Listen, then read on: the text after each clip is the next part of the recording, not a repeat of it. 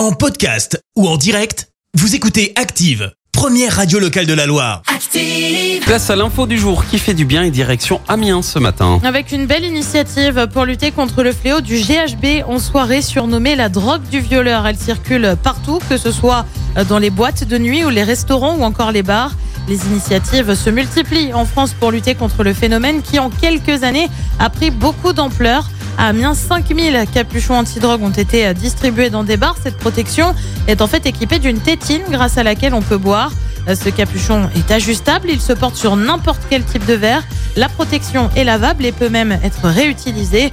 Pour l'instant, une vingtaine de bars de la ville ont reçu ces capuchons anti-GHB. Merci, vous avez écouté Active Radio, la première radio locale de la Loire. Active.